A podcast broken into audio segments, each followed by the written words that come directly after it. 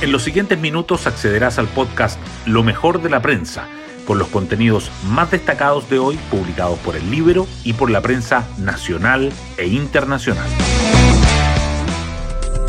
Buenos días, soy Paula Terrazas y hoy es 22 de agosto.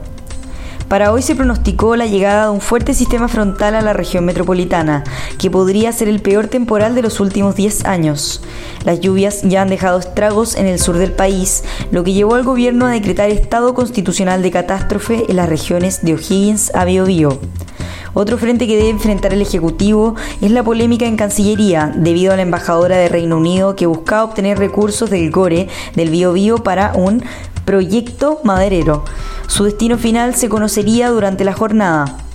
Patricio Navia escribe sobre el tema en el libro y dice, la campaña por una mayor probidad en el gobierno solo será exitosa si Boric decide por una política de tolerancia cero a cualquier práctica que esté reñida con los altos estándares éticos que alguna vez este gobierno declaró poseer. Hoy destacamos de la prensa. Consejo Constitucional. Oficialismo en plaza oposición a buscar acuerdos. En vísperas del inicio del proceso de votación de enmiendas, los consejeros de izquierda acusaron que sus pares de la derecha no han hecho esfuerzos serios para llegar a acuerdos.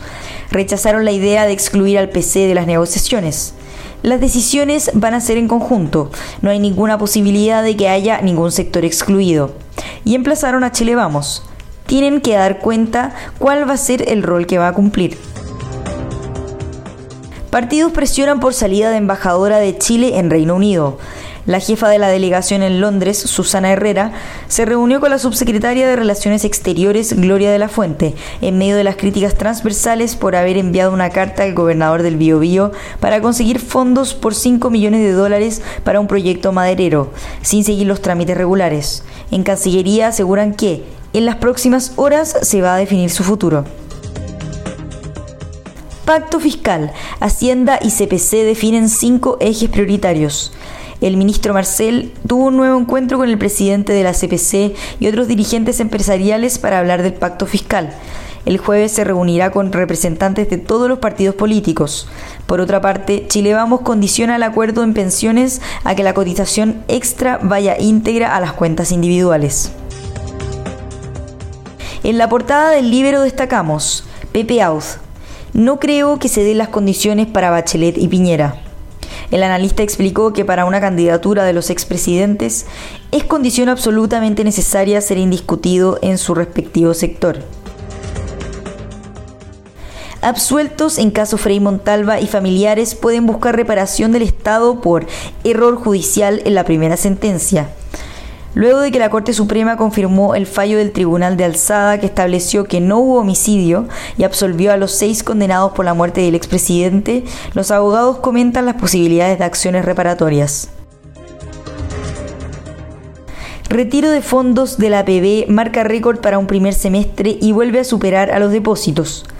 Entre enero y junio, los cotizantes sacaron 293.515 millones de pesos del ahorro previsional voluntario en las AFP.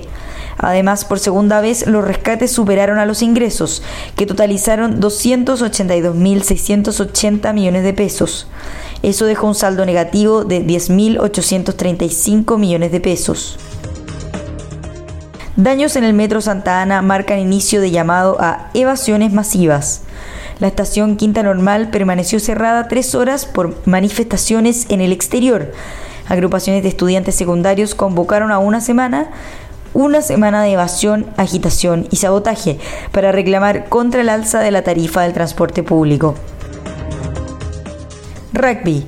Jaime Pizarro despide a los cóndores a días de su viaje al Mundial el ministro del Deporte se reunió con la selección para entregarle la bandera chilena al, capital, al capitán Martín Sigrén. El Campeonato Mundial de Francia será el primero de los cóndores que debutan el 10 de septiembre contra Japón. Y así llegamos al fin de este podcast donde revisamos lo mejor de la prensa. Que tengan un excelente día.